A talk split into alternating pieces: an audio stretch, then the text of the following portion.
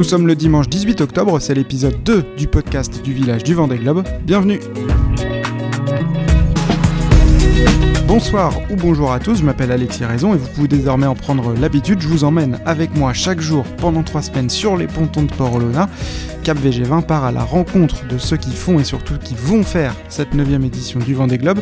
Aujourd'hui, je me suis penché sur la question des skippers remplaçants parce qu'il y a, vous le savez, 33 skippers qui doivent prendre le départ le 8 novembre.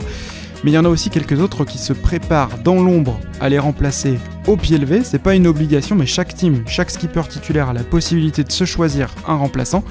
Par exemple, un certain Yann Eliès est le joker de Charlie Dalin, un certain Paul Meya est le joker de Samantha Davis. Ça, c'est les deux gros noms qui figurent sur cette liste de, de substitutions de marins qui, d'ailleurs, eux, auraient bien aimé avoir un baquet sur cette grille de départ en 2020 puis il y a aussi un autre nom qu'on connaît bien, c'est celui de Roland Jourdain, par exemple. Lui, il est le remplaçant de Yannick Bestaven sur Maître Coq. Alors justement, j'ai décidé de m'intéresser à ce tandem. Je suis allé demander à Yannick pourquoi avoir choisi Roland. Première réponse, avant tout, le choix humain. Bah, Bilou, on se connaît depuis longtemps, hein, euh, déjà en IMOCA quand j'étais au départ en 2008, et puis aussi en Figaro, les AG2R, tout ça.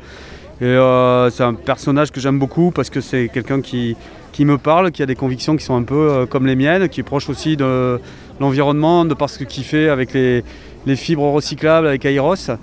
Moi, c'est un marin qui m'a fait rêver. Euh, c'est un super marin, c'est un mec qui se prend pas la tête, qui reste simple. Enfin, il a toutes les, qualités, les valeurs que, j'apprécie euh, chez un homme. Alors voilà, Yannick me l'a dit, ils sont tous les deux bons copains. Et puis il n'y a pas que ça, il y a aussi un concours de circonstances raconté par Roland Jourdain. L'année dernière, Yannick a fait l'acquisition d'un bateau qui, nous appartenait, euh, à Kéros, ma, structure à, Concarneau. Donc euh, bah, très intelligemment de sa part, ou bêtement, hein, j'en sais rien, mais euh, il, s'est dit bah, je vais faire une prise en main avec l'équipe qui connaît le bateau. Alors, intelligemment ou bêtement, la réponse exacte c'est surtout évidemment. Bah avec Bilou, la collaboration, elle est paru évidente. Il est venu avec moi, on est parti euh, au Portugal. Euh, en plus de l'achat du bateau, il m'a donné le mode d'emploi, on a fait la Jacques Vabre ensemble. C'est sûr que ce bateau Maître Coq 4, Roland Jourdain le connaît très très bien. Il s'en occupait déjà il y a 4 ans sous d'autres couleurs et avec un autre skipper. C'était le safran de Morgan les Gravières hein, qu'on avait préparé pour, euh, pour le départ du, Vendée.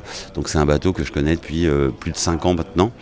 Et ainsi que toute mon équipe, puisqu'une partie de, l'équipe travaille encore avec, euh, avec Yannick. Donc c'est, je dirais que c'est une affaire de famille professionnelle. Quoi. Donc Roland participe forcément à la préparation technique du bateau, mais la collaboration avec euh, Yannick va un peu plus loin. Il y a beaucoup de conversations, euh, alors très techniques, très, très liées à la préparation, et puis des, questions plus, plus philosophiques, pardon, de comment on appréhende le Vendée sur ce bateau-là, comment on vit telle ou telle situation. Et on, Yannick est un excellent marin, mais ça nous a permis voilà, de, partager des choses. Donc euh, bon, j'espère apporter ma goutte d'eau pour que pour voilà, qu'ils reviennent ici euh, le plus vite possible avec le plus de bateaux derrière. Mais alors comment un skipper, et d'autant plus un skipper aussi expérimenté, se prépare mentalement à partir, peut-être partir, ne pas partir?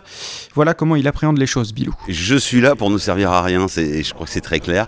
Donc euh, Yannick va partir et c'est tout ce que, c'est tout ce que, évidemment, on lui souhaite tous, et moi le premier. Alors d'ailleurs, il y a 4 ans, Roland Jourdain était déjà dans cette position de remplaçant, remplaçant de Morgan Lagravière, et déjà dans ce même état d'esprit, sauf que cette année, les conditions sont un petit peu différentes, forcément. Si on est pervers, on dit que la cote du skipper remplaçant n'a jamais été aussi haute euh, dans cette euh, édition du Vendée Globe. Euh, mais bon, Yannick, il va prendre toutes les précautions, il, se met au vert, il retourne à La Rochelle avec ses filles, puis ensuite, la dernière semaine, il est confiné avec sa femme, enfin, tout est, tout est supracalé, donc il y a il n'y a aucune, aucune chance que ça passe. On a bien compris donc que ce scénario était euh, à peine envisagé, mais Roland explique aussi qu'il faut malgré tout être professionnel, donc de son côté, au cas où tout est prêt. Ma petite femme est ok, euh, les affaires sont bien rangées chez Kéros dans notre euh, société. Moi je suis prêt, je suis prêt à partir parce que, parce que, parce que j'adore ça, parce que voilà. Même s'il adore ça, Roland Jourdain ne va pas lui souhaiter de prendre le départ d'un quatrième Vendée Globe dans trois semaines.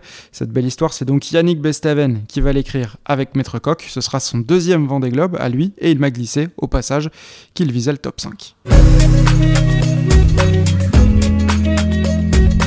Parmi les infos du jour à retenir également, il est justement question de remplaçant. On a appris que finalement Thomas Ruyant avait changé d'avis. Il a choisi une doublure. Il ne voit vraiment pas son bateau linked out rester à quai, donc il a choisi, là aussi assez logiquement, Antoine Coche qui fait partie de son team et avec qui il a fait la Transat Jacques Vabre en double il y a un an.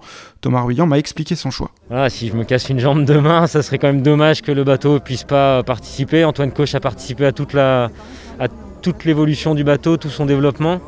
Et donc il connaît très bien la machine, il a participé avec moi à la Transat Jacques Vabre, donc c'est aujourd'hui le, voilà, la personne la mieux placée pour, pour prendre la place si, si besoin. Alors en revanche, vous l'avez entendu, si je me casse une jambe, c'est-à-dire que ce joker ne sera sorti qu'en cas de très gros pépins, si le numéro 1 ne peut vraiment pas partir. En revanche, en cas de test positif à la Covid-19, Thomas Ruyant envisage bel et bien de partir, même plus tard. On a la possibilité de couper la ligne de départ 10 jours après le, le coup de canon, donc euh, voilà, c'est ce qu'on essaiera de, de mettre en place et de, et de faire. Euh, Maintenant, euh, voilà, il n'est pas question que je sois positif au départ et je ferai tout ce qu'il faut et je mettrai tout en œuvre pour ne pas l'être. Ça, on n'en doute certainement pas et c'est d'ailleurs déjà le cas. Du coup, j'ai présenté le même cas de figure à Roland Jourdain dont on parlait juste avant. Si Yannick Bestaven est positif au coronavirus, qu'est-ce qui se passe? Qui prend le départ? Je pense que c'est d'abord un, un projet de vie, une histoire avec un sponsor, euh, toute une mécanique et un. Oui, oui, tout simplement une belle histoire. Et bon, à quelques jours près, si c'est le Covid, je pense Yannick partira. Voilà donc pour ce petit point sur le banc de touche du vent des globes qu'on regarde forcément d'un peu plus près que d'habitude. Avant de vous laisser, je voulais vous donner une dernière petite info insolite. Il manquait un skipper ce dimanche au village par rapport à samedi. C'est Didac Costa. Il était bien là pour l'ouverture et l'inauguration, mais il est reparti chez lui à Barcelone, tout simplement parce que l'Espagnol est pompier professionnel dans la vie et il avait une dernière garde à assurer avant de prendre le départ de son tour du monde. Donc voilà, Didac sera de retour au sable d'ici quelques jours. Évidemment, sur le vent des globes désormais. Moi, je vous donne rendez-vous demain pour un nouvel épisode de ce podcast. On n'oublie pas non plus que Cap VG20 est à suivre sur Twitter. Et aussi, c'est tout nouveau, à la télé. Je vous retrouve tous les jours dans l'émission du village du Vendée Globe. C'est à 15h sur l'écran géant et en live YouTube, à 18h20 sur TV Vendée et à 22h35 sur TBO et TB Sud demain en plateau avec nous, Alexia Barrier et Arnaud Boissière. À demain!